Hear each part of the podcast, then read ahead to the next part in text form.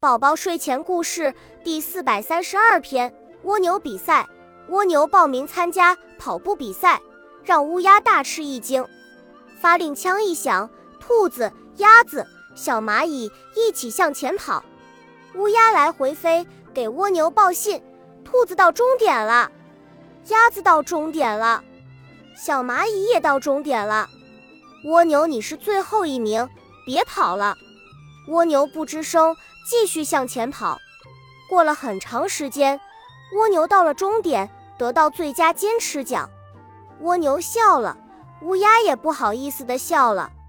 蜗牛很有耐心，它坚持不懈，最终赢得了奖励。做人做事要有恒心，要有坚定不移的决心。恭喜你又听完三集，欢迎点赞留言。关注主播，主页有更多精彩内容。